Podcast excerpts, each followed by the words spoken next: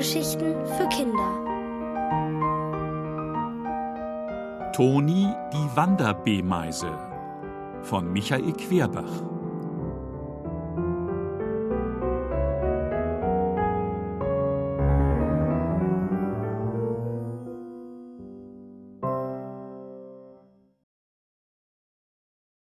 In Nadelhausen.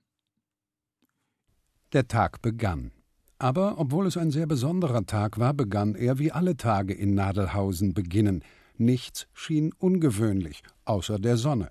Die ersten Strahlen drangen durch den riesigen grünen Blätterhimmel des Waldes, sie krochen an der Ostseite des Ameisenberges hoch, sie breiteten sich zwischen den letzten Nebelschwaden aus und ließen die Tannennadeln, von denen Nadelhausen seinen Namen hatte, rot aufleuchten und ein paar kleine, besonders vorwitzige Strahlen, eigentlich waren es nur erst Sonnenstrählchen, wagten sich vor und lugten in den Eingang von Tonis kleiner Höhle.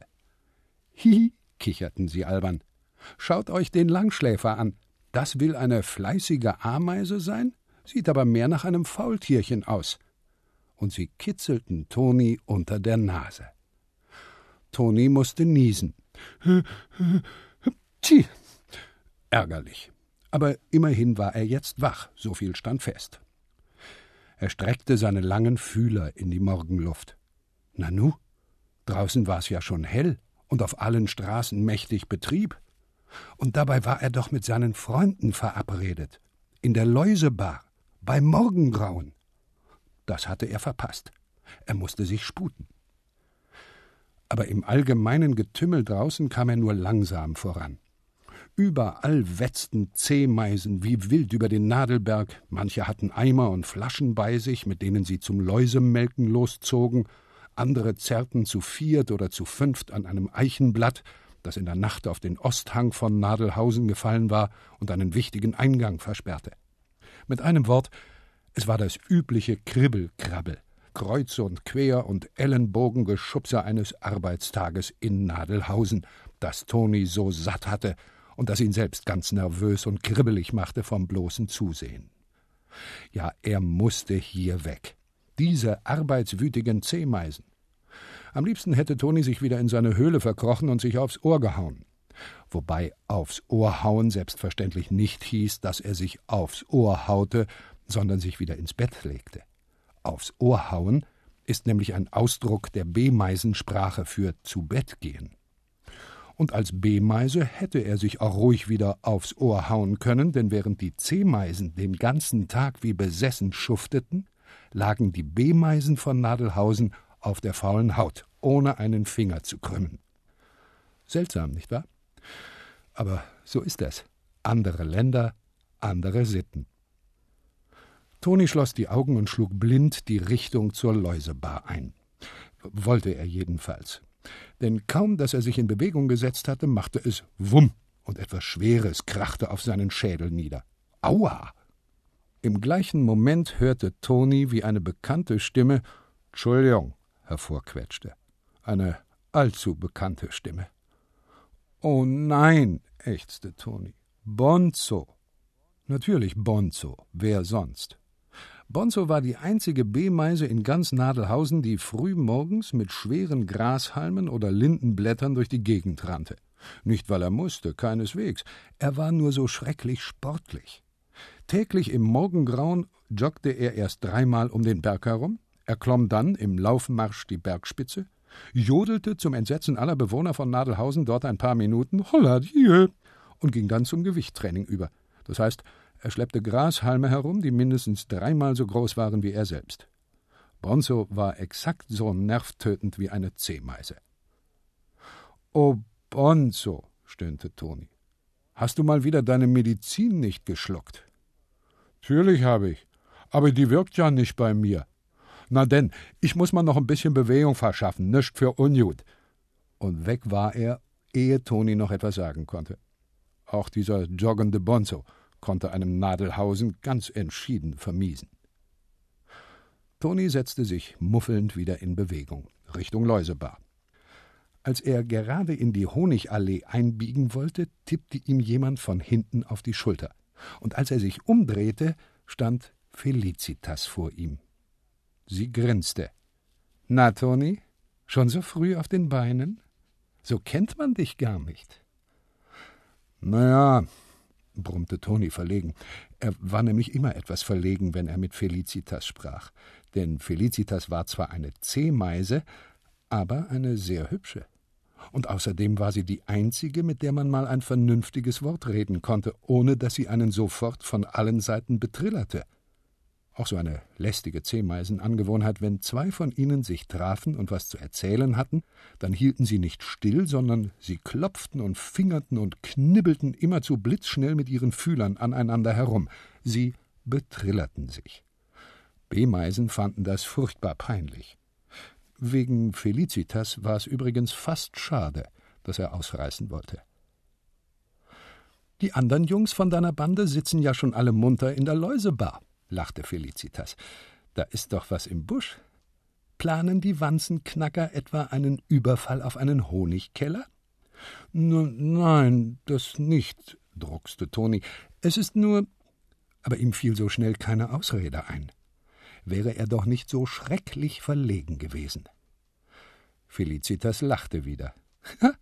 Du wirst ja ganz rot. Ihr scheint ja schlimme Sachen auszuhecken. Man sieht's dir doch an der Nasenspitze an. Ihr wollt doch nicht etwa ausreißen? Oje, da hatte sie es erraten. Was sollte er jetzt sagen? Einfach die Wahrheit? Im Schwindeln war Toni leider nie besonders gut gewesen. Ja, Felicitas, sagte er darum feierlich. Du hast es erfasst. Wir reißen aus. Im Ernst. Noch heute Nacht. Wir haben das C-Meisen-Kribbel-Krabbel und die B-Meisen-Gammelei satt. Wir wollen endlich was von der Welt sehen. Verstehst du? Aber psst, kein Wort davon zu niemandem. Versprochen?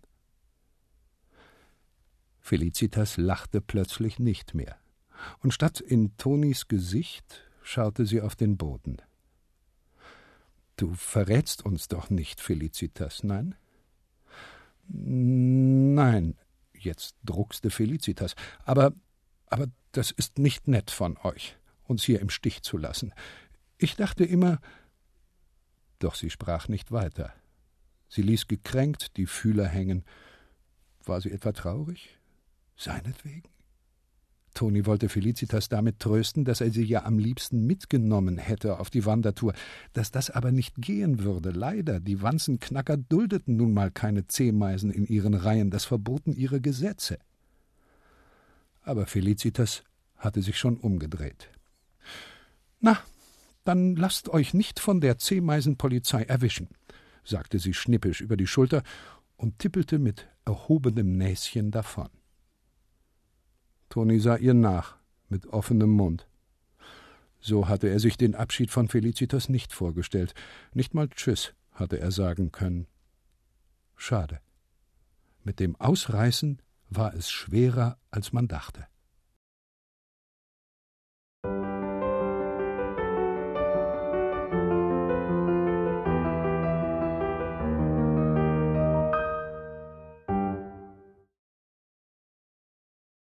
in der Läusebar. Ausreißen wollte er, Toni, die Wander-B-Meise. Weg aus Nadelhausen. Als Toni immer noch etwas verschlafen die Läusebar betrat, saßen seine Freunde, alias die Wanzenknackerbande, schon ungeduldig auf ihren Hockern. Cicero, der zweite Bandenchef, Wenzelslaus, der dritte Bandenchef und Stanislaus, der vierte Bandenchef. Nanu, eine Bande aus lauter Chefs? In der Tat, denn früher hatte es immer viel Zoff um den Chefposten gegeben. Bis Toni eines Tages auf die Idee kam, wir sind alle Chefs. Und seither war Ruhe. Jeder der drei Chefs hatte ein großes Glas mit Läuselimo vor sich stehen und daneben noch ein kleines Glas. Die Limo hatten sie nebenan im Läusestall selber gezapft. Nirgends schmeckte nämlich das wunderbar klebrige Gesöff besser als frisch von der Laus. Und in dieser Hinsicht waren die Wanzenknacker nun einmal Feinschmecker. Jeder hatte seine Lieblingslaus zum Melken. Na endlich, schimpfte Cicero, Bandenchef Nummer zwei. Wo hast du gesteckt? Wir warten hier seit Morgengrauen und dursten. Toni durfte seinen traurigen Abschied von Felicitas nicht erwähnen und dass er den geheimen Fluchtplan ausgeplaudert hatte. Er knurrte, scheinbar unwirsch. Hm, keine Zeit für lange Geschichten, Leute, ich sage nur Bonzo. Das erklärt alles. Seine Freunde grienten schadenfroh. Hat der verrückte Jogger dir wieder was auf den Kopf fallen lassen? Grashalm am Morgen bringt Kummer und Sorgen. Traurig genug siehst du ja aus. Aber damit ist ab heute Nacht Schluss. Die werden sich alle noch wundern. Ja, heute bei Nacht und Nebel würden sie sich aus dem Staube machen. Nadelhausen AD. Darauf mussten sie anstoßen. Sie nahmen die Limonadengläser in die eine Faust, die Medizin in die andere, sie ließen jeder ihren rechten Fühler in der Luft kreisen und riefen Ex und Hopp, was in der B-Meisensprache so viel heißt wie runter damit. Dann tranken sie. Aber sie tranken nur die Limo. Das kleine Glas kippten sie blitzschnell über die Schulter auf die Erde. Nie mehr das Nadelhausener Kribbelkrabbel, flüsterte Wenzelslaus. Nie wieder von albernen Zehmeisen betrillert, wisperte Cicero. Nie wieder ein joggender Bonzo, der einem Grashalmer auf den Kopf fallen lässt, ergänzte Toni.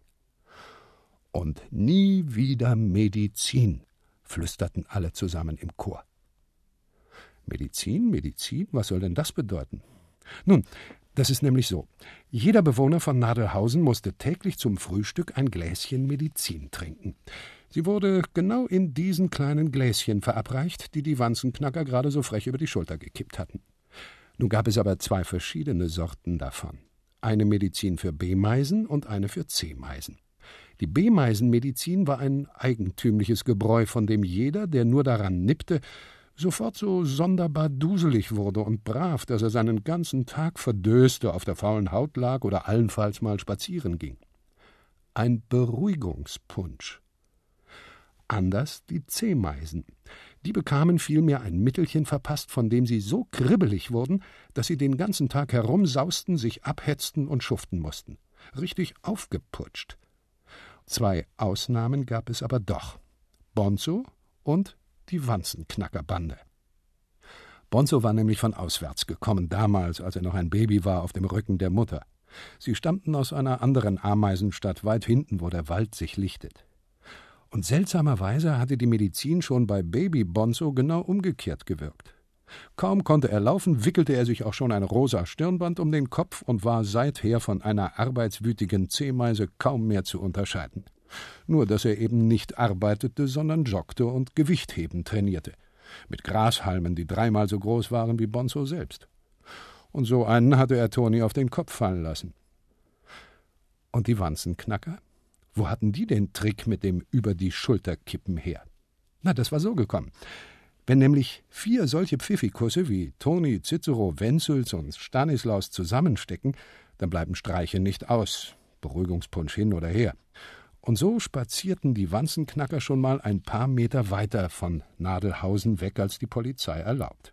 Auf einem dieser verbotenen Streifzüge hatten sie eines Tages einen alten B-Meisenherrn getroffen, den ebenso weisen wie weißhaarigen Anaximander. Keuchend saß er am Wegesrand und konnte vor Hitze nicht weiter. Die vier Freunde wollten ihm auf die Beine helfen und erboten sich sogar, ihn nach Nadelhausen zurückzutragen aber Anaximander winkte ab. Lasst gut sein, Kinder. Ich hab sowieso nicht mehr lange zu leben und nach Nadelhausen zurück? Pah, kommt nicht in Frage. Aber wenn ihr vielleicht einen Schluck Limonade hättet. Sie hatten. Und nach ein paar erfrischenden Schlucken wurde Anaximander gesprächig. Ich will euch, bevor ich sterbe, noch ein Geheimnis verraten, das euer Leben verändern wird. Hütet euch, meine Kinder, vor der B-Meisenmedizin. Sie bringt Unglück über uns.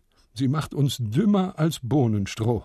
Ich kenne das Leben. Glaubt mir, schon nach ein paar Tagen ohne Medizin im Bauch wird es euch wie Schuppen von den Augen fallen. Nichts wird sein, wie es war. Aber Mut werdet ihr brauchen, viel Mut. Und siehe da, der weise Anaximander behielt recht.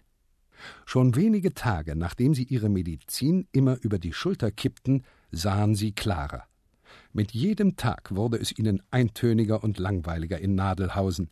Mit jedem Tag ärgerten sie sich mehr über die arbeitswütigen Zehmeisen ringsum.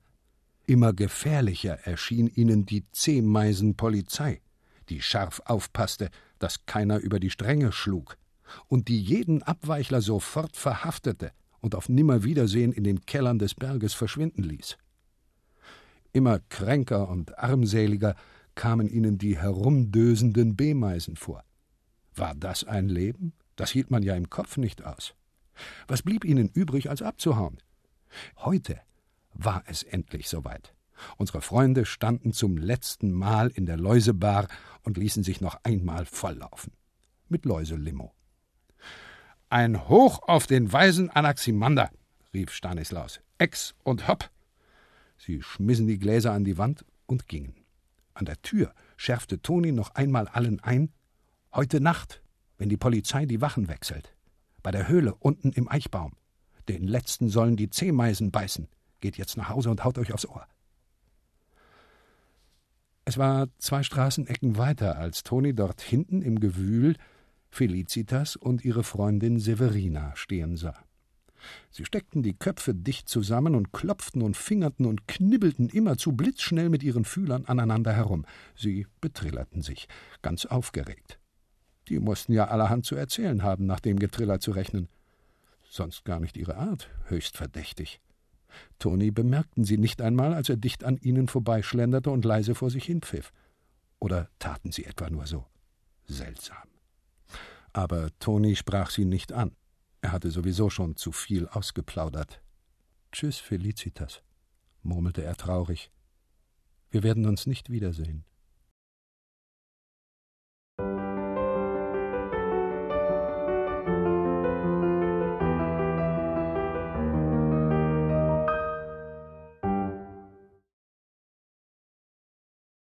Der Aufbruch. Mitternacht. Alles still, alles duster. Nacht und Nebel. Man sah die Hand vor Augen nicht. Die Straßen von Nadelhausen waren leergefegt. Toni schlich mit steil gestellten Fühlern um die Ecken. Er hielt den Atem an. Es war so still um ihn her, dass er das Blut in seinen Ohren pochen hörte. War der finstere Schatten dort etwa die große Eiche, wo er seine Freunde treffen wollte? Ehe er einen weiteren Schritt tun konnte, wurde er plötzlich gepackt und eine Hand legte sich stramm über seinen Mund. Hey, wollte er rufen, konnte aber nicht mal Piep sagen. Doch dann lockerte sich der Würgegriff ebenso plötzlich wieder und eine Stimme bebte: Ach, du, du bist's, Toni. Es war Cicero. Entschuldige, wir sind ein bisschen nervös, dachten, du bist ein Spitzel. Toni bekam zwei Rippenstöße aus der Dunkelheit, Stanis und Wenzelslaus waren also auch schon da. Los jetzt, nix wie weg, aber psst. Komplett schlich die Wanzenknackerbande auf die Büsche zu. Es war soweit. Sie machten sich aus dem Staub. Für immer. Nadelhausen AD. Aber was war denn das? Knackste da nicht ein Zweig? War da im schwärzesten Schwarz des Unterholzes nicht ein Wispern zu hören? Da war doch was im Busch. Alarm! Polizei! Ein Kichern. Ein Kichern? Die Polizei kichert doch nicht. Halblaut rief Toni Wer da? Stehen bleiben! Ihr seid verhaftet! Jetzt kam ein unterdrücktes Prusten aus den Büschen. Da machte sich jemand lustig. Na, warte! Geduckt krochen die Wanzenknacker ins Schwarze hinein, ganz nah heran an die Büsche. Dann raunte Toni Los! Und sie sprangen. Was sie zu fassen bekamen, waren zwei dunkle Gestalten. Zwei seltsam zierliche Gestalten. Nanu, wer konnte das sein? Das waren doch Zehmeisen.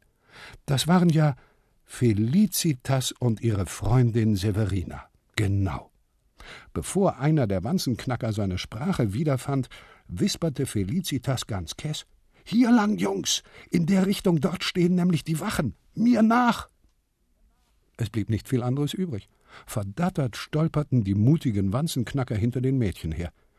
Vor Aufregung bemerkten sie nicht einmal, dass da noch ein finsterer Schatten war, der lautlos hinter ihnen herhuschte. Nummer halblang, Mädchen, schimpfte Cicero, als sie so weit weg waren, dass er gefahrlos schimpfen konnte. Was wird hier gespielt? Felicitas und Severina lächelten honigsüß. Wir kommen mit, sagten sie frech. Mit? Mit wohin?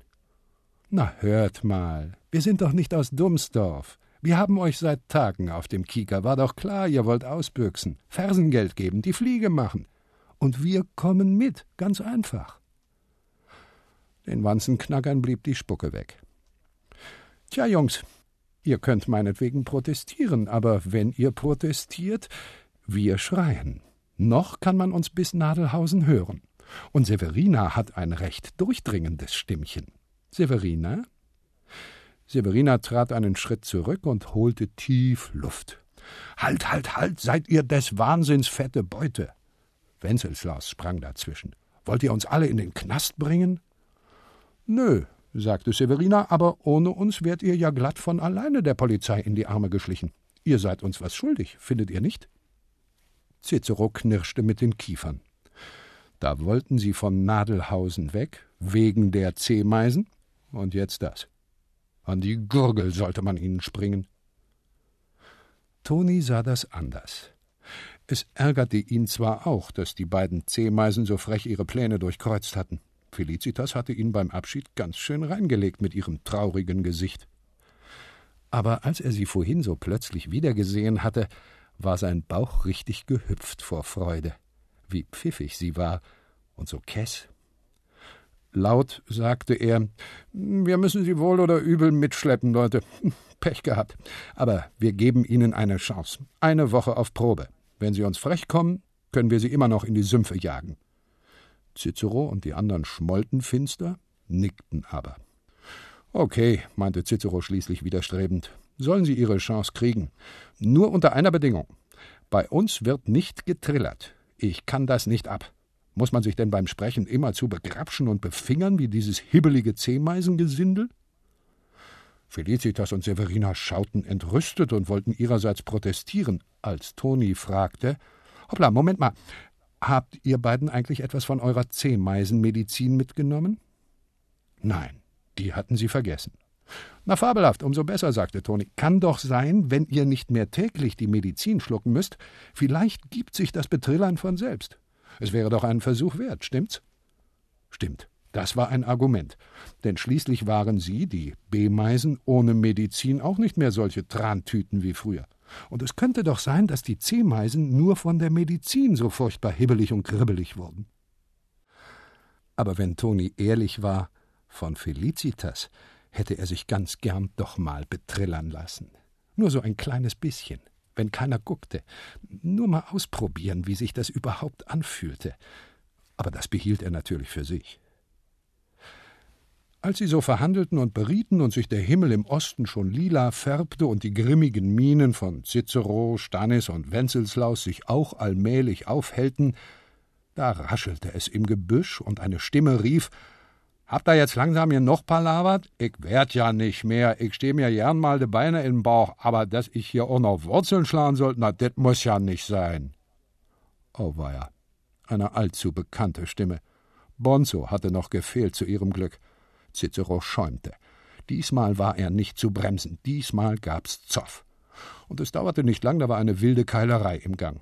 Na, ich will die blauen Flecken und Schrammen, die sie abbekamen, nicht zählen und die Schreie und bösen Schimpfwörter nicht wiederholen, von denen die kühle Morgenluft widerhallte.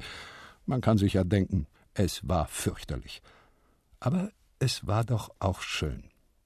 Leider nur so schrecklich unvernünftig. Denn wer weiß, wenn Felicitas, Severina und Toni die ineinander verkeilten Kampfhähne nicht mühsam wieder entkeilt und ihre 24 Beinchen und acht Fühler auseinandersortiert hätten, vielleicht wären die sieben Ausreißer am Ende doch im Nadelhausener Knast gelandet. So hindernisreich also begann der Auszug der Wanzenknackerbande aus Nadelhausen.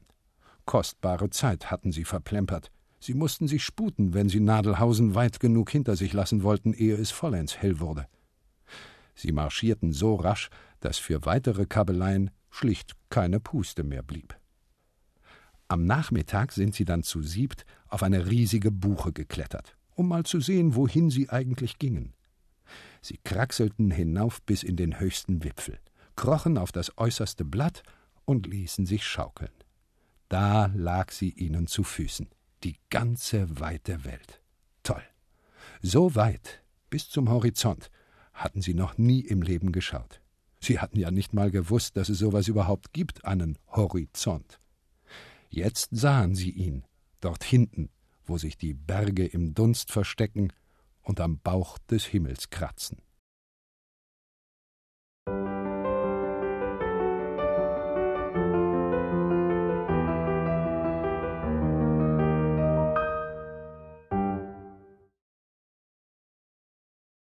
bei Herrn Sägebrecht. Der Wald war riesig und still. Mit großen Augen wanderten die Wanzenknacker, die nun zu siebt waren, durch den riesigen, stillen Wald. Sie sahen Blumen, die sie nie gesehen hatten. Sie hörten Vogelstimmen, die sie nie gehört hatten, und selbst solche, die sie schon kannten, hörten sie neu. Als sie am vierten Tag um die Mittagszeit Rast machen wollten, sahen sie von weitem einen großen Hügel neben einem dicken Baum und dachten zuerst ein Ameisenberg. Eine Art Nadelhausen, nur in weiß. Beim Näherkommen aber sahen sie, der Hügel bestand ja aus Sägemehl. Und noch ein paar Schritte näher dran entdeckten sie oben auf der Hügelspitze ein dickes, schwarzes, glänzendes Etwas, das auf dem Rücken lag und sich nicht rührte. Das Etwas war ein Käfer, ein Bockkäfer, genau gesagt.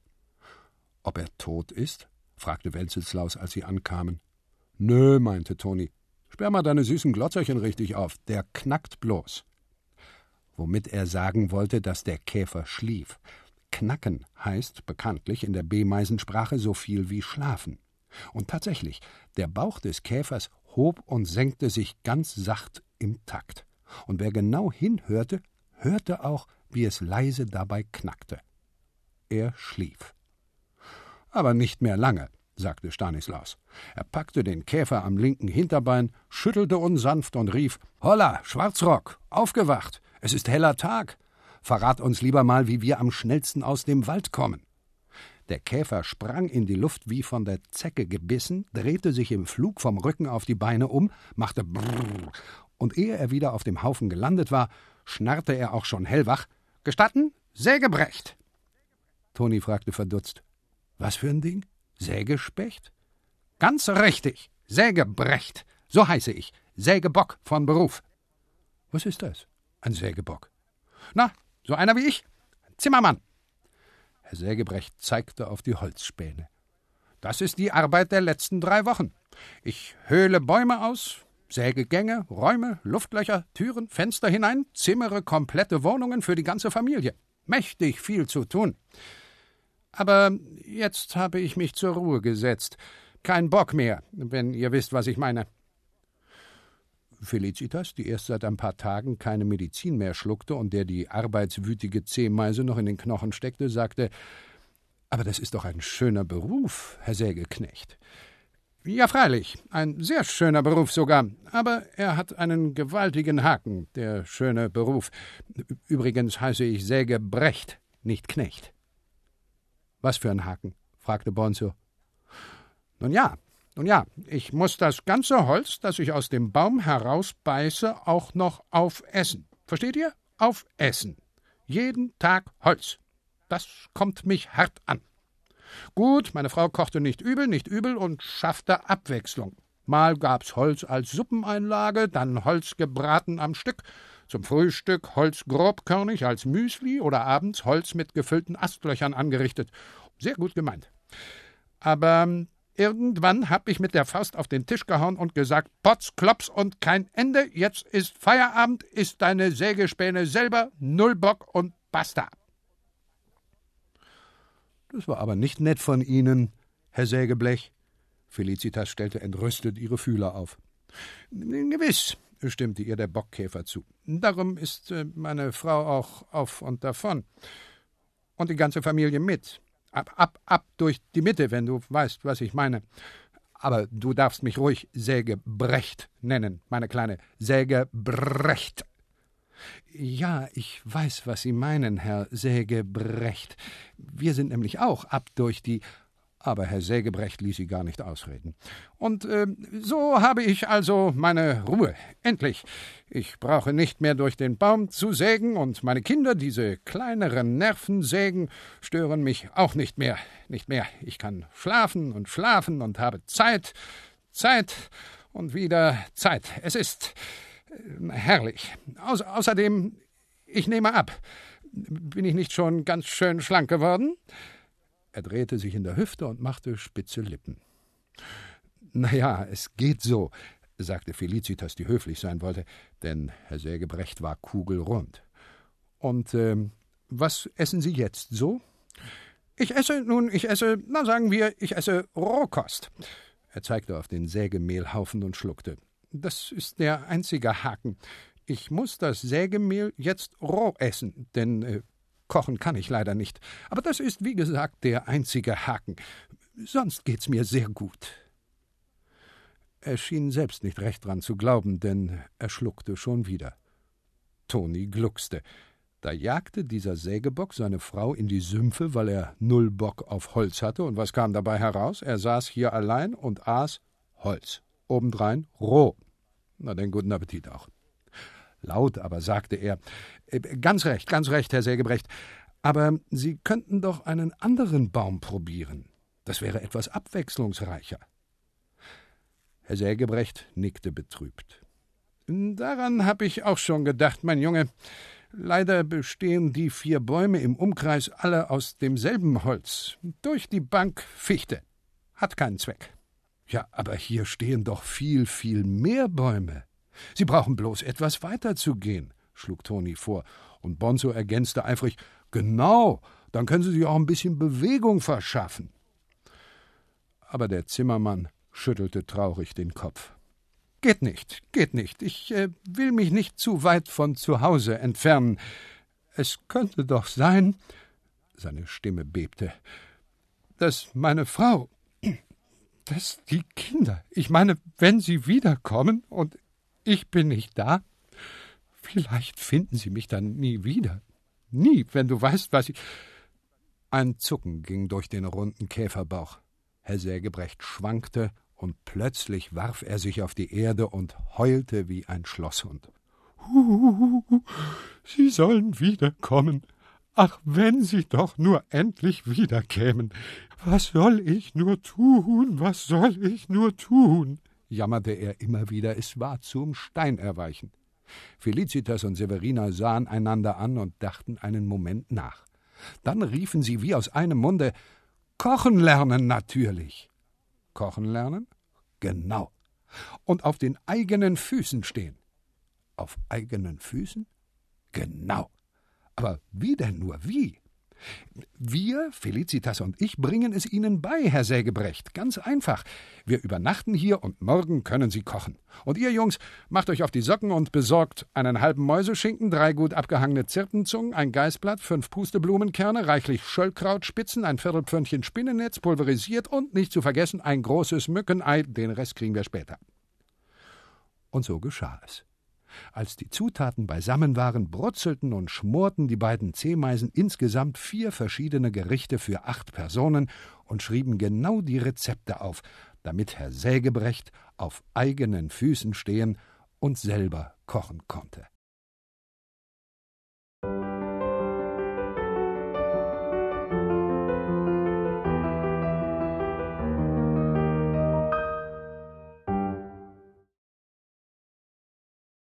Gefährliche Begegnung Herr Sägebrecht, von seiner Familie verlassen, soll kochen lernen, damit er auf eigenen Füßen stehen kann.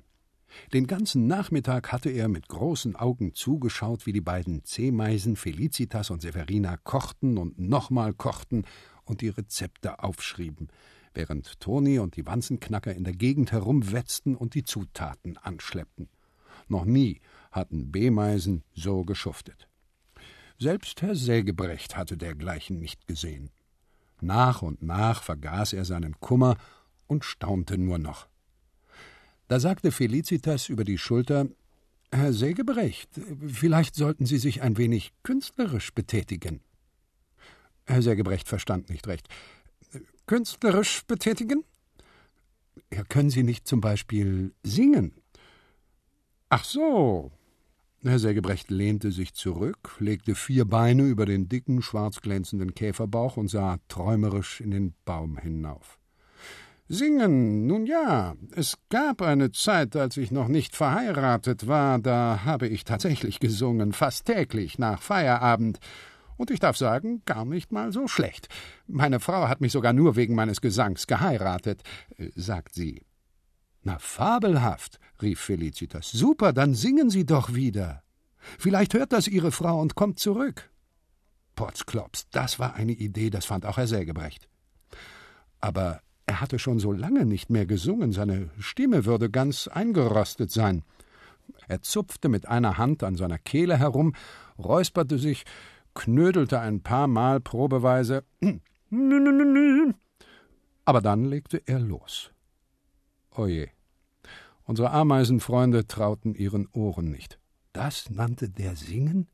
Dieses Brummen und Summen, dieses Schnarren und Knarren, dieses Geächz und Gekrächz?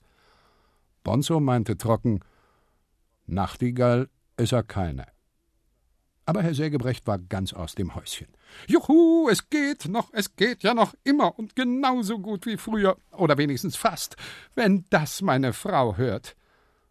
Dann aßen sie zu Abend, mit vier Gängen und allen Schikanen, und Herr Sägebrecht, der noch nie dergleichen gekostet hatte, war entzückt und sagte immerzu mit spitzem Mund Exquisit, Deliciös. Meine Frau wird staunen, wenn ich ihr das vorsetze. Als sie sich am nächsten Morgen verabschiedeten, strömte Herr Sägebrecht über vor Dankbarkeit und schüttelte ihnen allen immerzu die sechs Füße, was eine gewisse Zeit in Anspruch nahm. Und dann gab er ihnen noch einen guten Rat auf den Weg. Wenn ihr aus dem Wald heraus wollt, haltet euch links. Aber passt auf, da treibt ein Fuchs sein Unwesen. Er frisst zwar am liebsten Kaninchen, aber wenn er tagelang keine findet und hungert, ist er nicht wählerisch. Seht euch vor. Feierlich gelobten sie Vorsicht und machten sich auf den Weg. Noch lange konnten sie den Käfergesang von Herrn Sägebrecht hören. Es schnarrte und schollerte gar wunderlich durch den Wald. Es war längst Nachmittag. Stundenlang waren sie vorsichtig durch den Wald geschlichen, wie von Herrn Sägebrecht empfohlen. Sie hatten eine längere Pause eingelegt und einander mit Wache stehen abgelöst, aber kein Fuchs ließ sich blicken. Jetzt ging es langsam auf Abend zu, und sie mussten sich nach einem Quartier für die Nacht umsehen. Unsere Freunde hatten müde Beine und ließen sich einfach neben einem großen Loch in der Erde ins Gras sinken. Kein Fuchs weit und breit. Hier war's gemütlich. Bonzo musste sich natürlich noch ein bisschen Bewegung verschaffen und joggte mit rosa Stirnband in der Gegend herum. Aufgeregt schnatterte alles durcheinander. An Vorsicht dachte keiner. Toni aber war nachdenklich. Sagt mal, fragte er nach einer Weile, wie wohnen eigentlich Füchse? Na, Nester werden sie bauen, in den Bäumen, schrie Wenzelslaus, und alles lachte. Toni nicht. Sehr witzig, mein Süßer. Aber du hast sicher schon mal was vom Fuchsbau gehört. Unterirdisch, meine ich. Klar, und wo ist da der Witz? Na, dann sieh dir doch mal das Erdloch da neben deinem Po an. Ziemlich groß, nicht wahr? Groß genug vielleicht für einen Fuchs? Oh Schreck! Die mutigen Wanzenknacker sprangen entsetzt in die Luft. Ausschwärmen, rief Cicero, alles verstecken! aber es war schon zu spät. Was kam da riesengroß und rötlich-braun durchs Unterholz getrollt? Was ließ da eine rote Riesenzunge über den Boden hecheln? Na, ein Fuchs auf dem Nachhauseweg. Ein hungriger Fuchs auf dem Nachhauseweg. Er musste schon seit Tagen keine Kaninchen gefunden haben und war offenbar nicht mehr wählerisch. Unsere Freunde stoben auseinander. Jeder und das nächstbeste Blatt und rührten sich nicht.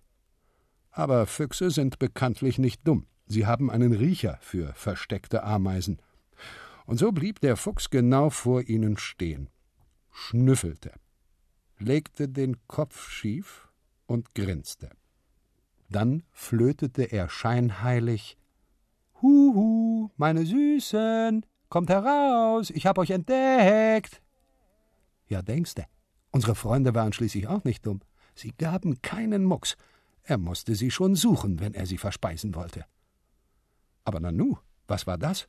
Wurde der Fuchs da nicht plötzlich nervös, unruhig, kribbelig geradezu? Seltsam. Er schien sich zu schütteln und vor sich hinzuschimpfen. Ja, was ist denn was zum Kuckuck, da soll doch der. Es hörte sich an, als schnappte er mit seinen gefährlichen Fängen zu. Zack! Aber ins Leere. Er schimpfte. Toni, obwohl an allen Beinen bibbernd, wollte doch mal ein Auge riskieren. Was hatte der Fuchs bloß? Er versuchte verzweifelt, sich mit der Hinterpfote am Ohr zu kratzen, knurrte, drohte, schnaubte, nieste und hätte beinahe zum Piepen komisch ausgesehen, wären da nicht diese scharfen Zähne gewesen. Aber da, das schwarze Pünktchen im Pelz des Fuchses, was war das? Ein Pünktchen mit einem rosa Stirnband um? Bonzo, rief Toni, aber das ist doch unser Bonzo. Ja, es war Bonzo, der dem Fuchs im Nacken saß und nicht locker ließ. Wahrscheinlich hatte er dem Ungeheuer schon eine Portion Ameisensäure ins Ohr gespuckt, und dem juckte nun das Fell. Nicht locker lassen, Bonzo, riefen plötzlich alle Wanzenknacker mutig im Chor, und gib ihm Saures! Der Fuchs war inzwischen so verrückt, dass er bellte. Er rollte sich auf den Rücken und zappelte mit den Beinen. Vergebens. Bonzo war heute in Topform. Und was tat der Fuchs dann? Er gab auf, kniff den Schwanz ein und, hast du nicht gesehen, schlug er sich jaulend ins Gebüsch. Großer Jubel. Bonzo war natürlich im richtigen Moment wieder abgesprungen und spazierte atemlos zu seinen Freunden. Na, wie war ich? Er grinste. Großartig. Ein Teufelskerl, dieser Bonzo, ehrlich wahr. Cicero klopfte ihm auf die Schultern, dass es krachte, Stanis und Wenzelslaus gaben ihm Rippenstöße, und Felicitas und Severina, sie konnten nicht anders und mussten den müden Helden von allen Seiten stürmisch betrillern. Und zwar so stürmisch, dass Toni beinahe neidisch geworden wäre.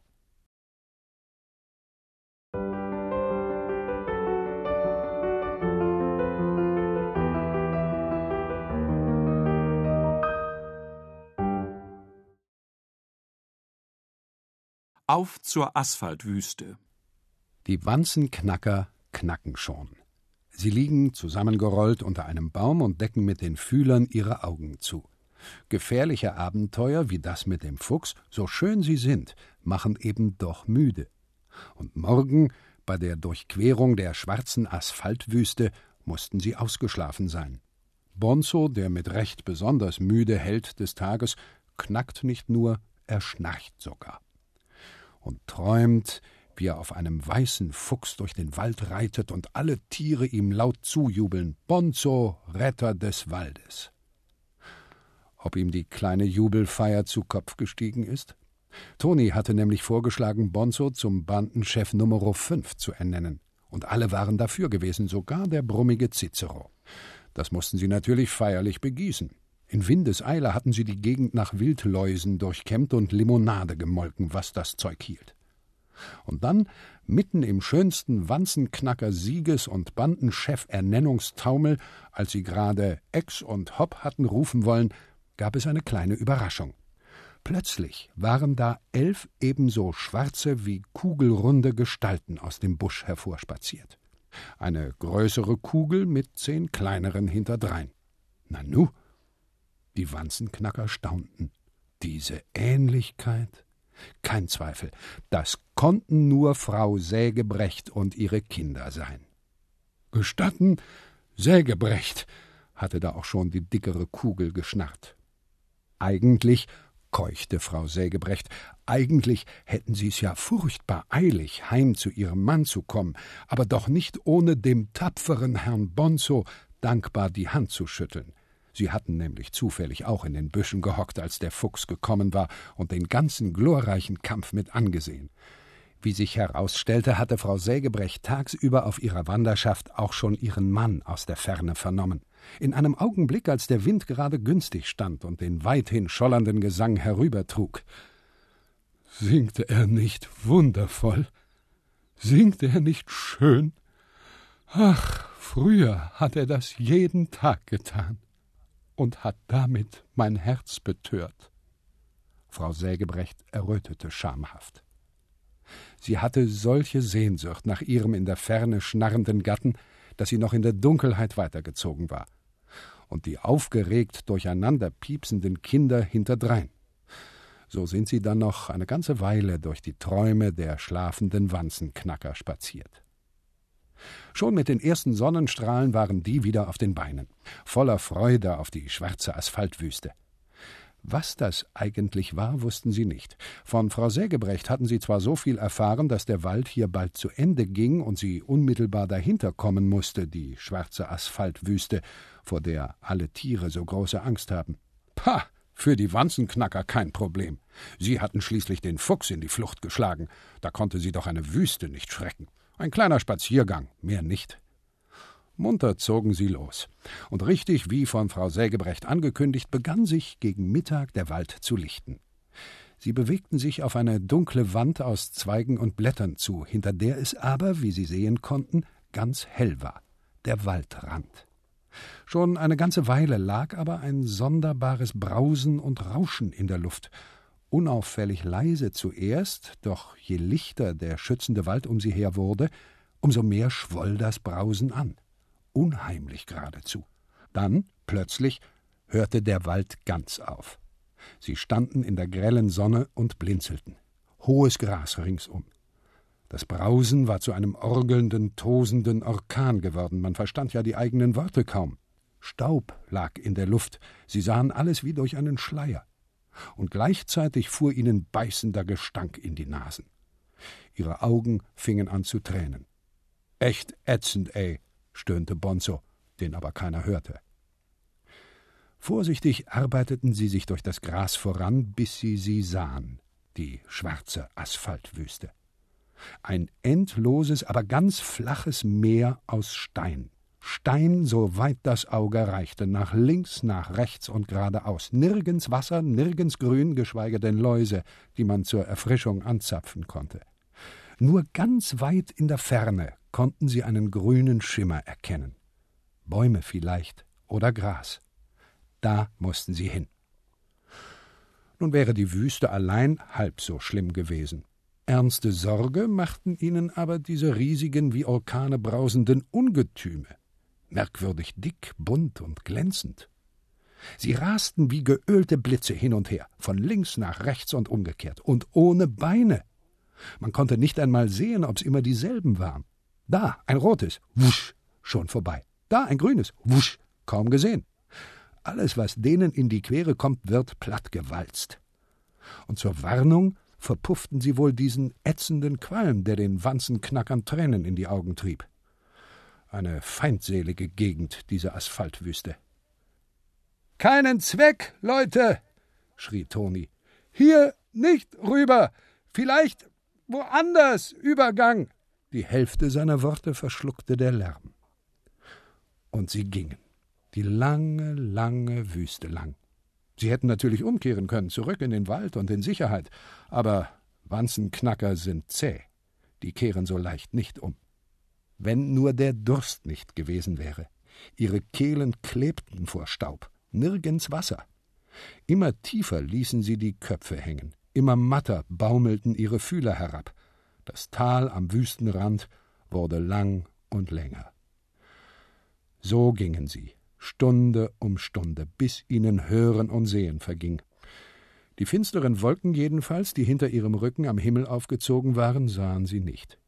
Erst als die Sonne plötzlich ganz verschwand und dicke Tropfen niederklatschten, blickten die Wanzenknacker auf.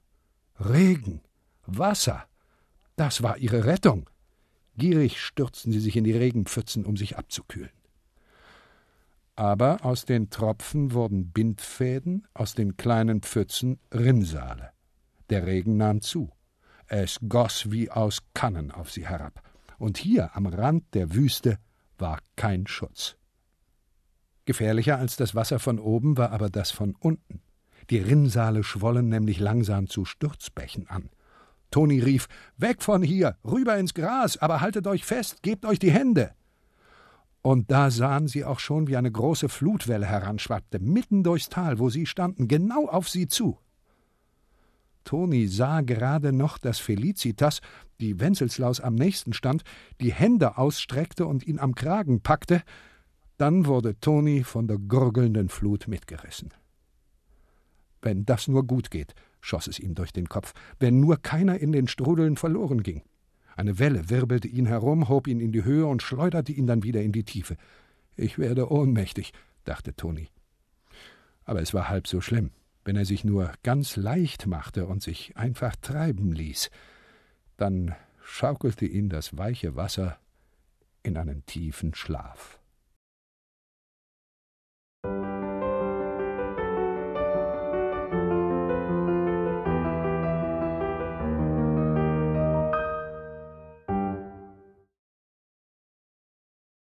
Im Garten der Säulenfüßler. Der Wolkenbruch, der die Wanzerknackerbande am Rande der Asphaltwüste überrascht hatte, war vorübergegangen. Ein sanftes Schaukeln weckte Toni aus seiner Ohnmacht auf. Oder war es mehr das Zittern? Ihn fror nämlich. Und irgendetwas zum Kuckuck klammerte sich an seine Kehle. Als er den Kopf hob, sah er Cicero, der sich mit zugepressten Augen blindlings an ihm festhielt. Ausgerechnet am Hals. Kein Wunder, dass man in Ohnmacht fiel. Hey, loslassen! rief Toni und schüttelte Cicero, der brummend aus seiner eigenen Ohnmacht zurückkehrte. Was, ist denn? Da sagte eine Stimme: Ach, lebt ihr noch? Ja, schön, dann hab ich euch wenigstens nicht umsonst mitgeschleppt. Was war das? Und wo waren sie überhaupt? Die anderen waren jetzt auch wach. Sie krabbelten verdutzt herunter und konnten nun erst sehen, worauf sie eigentlich gelegen hatten. Eine Schnecke. Schwarz, ohne Haus. Aber, aber wo sind wir hier eigentlich? fragte Toni zurück. Na, im Garten der Säulenfüßler natürlich. Säulenfüßler? Hatten sie nie gehört. Eine spezielle Sorte von Riesen, Sie haben eine austauschbare Haut, täglich mit einer anderen Farbe.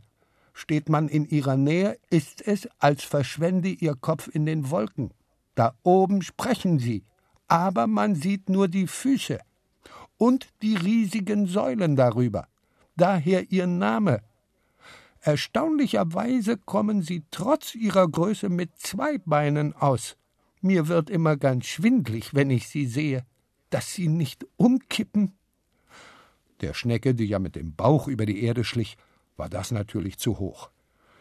Ihr habt mir dagegen ein paar Beine zu viel, ehrlich gesagt, fuhr sie fort. Krabbelgetier, Insekten. Ich bin mehr fürs gesunde Kriechen.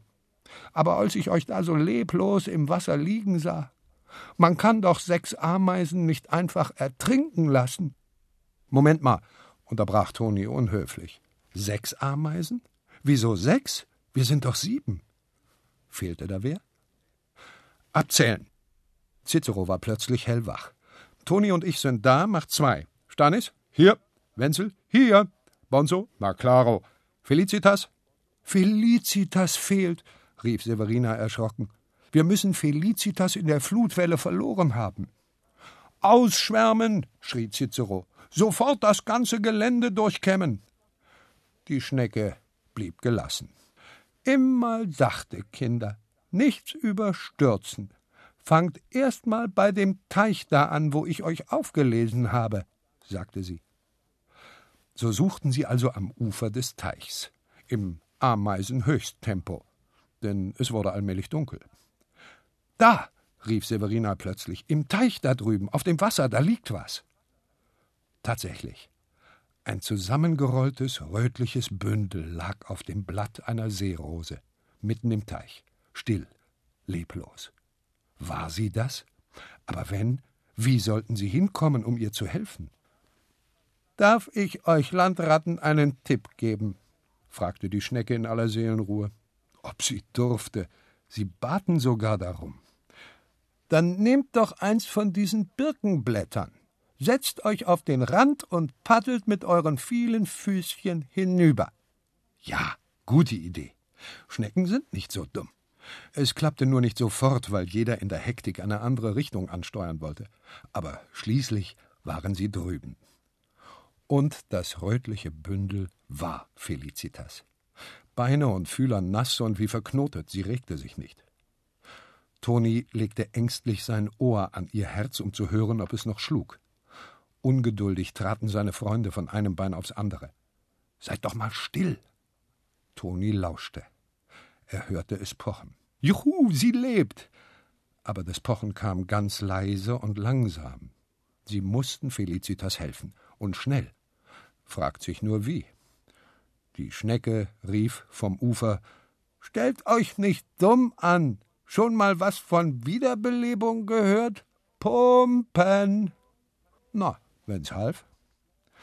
Felicitas spuckte einen ordentlichen Schwall Wasser, als sie zu pumpen begannen, aber ihre Atemzüge wurden rascher. Und nach einer Weile drehte Felicitas den Kopf herum und schlug die Augen auf. O Toni, hauchte sie. Ach, und die Wanzenknacker. Die so angehauchten wussten nicht, was sie sagen sollten, sie waren gerührt, besonders Toni. Die Schnecke am Ufer ließ aber keine Rührungstränen aufkommen. Was steht ihr herum? Bringt sie gefälligst an Land und deckt sie gut mit Blättern zu. Sie braucht Wärme. Landratten, sage ich, kleine krabbelnde Landratten.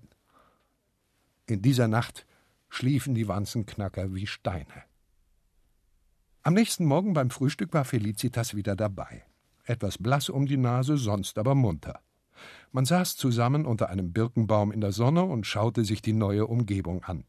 Asphaltwüste und Wolkenbruch erschienen von hier aus wie ein ferner böser Traum.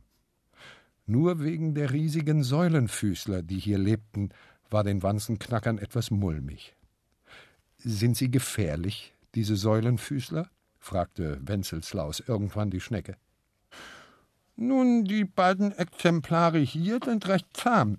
Sie kommen sogar oft an den Teich und schauen uns kleineren Tieren zu. Und Roberto, was mein Neffe ist, den haben sie ungeschoren wieder freigelassen. Er war nämlich an der Unterseite eines Salatblattes auf ihren Mittagstisch geraten, hockte da zitternd auf dem Teller und rechnete mit dem Schlimmsten der Arme aber als sie ihn fanden, haben sie ihn nur genommen und in den Garten zurückgesetzt. Das Salatblatt durfte er behalten. Nein, hier lebt sich's nicht schlecht. Kein Wunder, dass es so viele Tiere hier gibt. Auch Läuse? erkundigte sich Stanislaus interessiert. Auch Läuse, nickte die Schnecke. Da, in den Rosen. Die Wanzenknacker sahen sich um. Es gefiel ihnen hier. Und wenn es sogar Läuse gab? Da fragte Felicitas leise Wie lange habt ihr gedacht, soll eigentlich unsere Wanderschaft dauern? Hm, Achselzucken. So genau waren ihre Pläne nicht. Wollt ihr nicht irgendwann irgendwo mal ankommen? Wollt ihr immer Wanderbeemeisen bleiben? Ehrlich gesagt, sie wussten es nicht. Und wenn wir eine eigene Stadt gründen, fuhr Felicitas fort, eine kleine, Mehr so ein Dorf oder Dörfchen? Aber das müsste schon ein Dörfchen sein, wo nicht getrillert wird, brummte Cicero. Absolut trillerfrei. Toni sagte nachdenklich: Ein Dorf, wo es gar keine C-Meisen gibt, aber auch keine B-Meisen natürlich, nur noch uns. Ein Dorf ganz ohne Medizin, ohne Arbeitswut und faules Gedöse.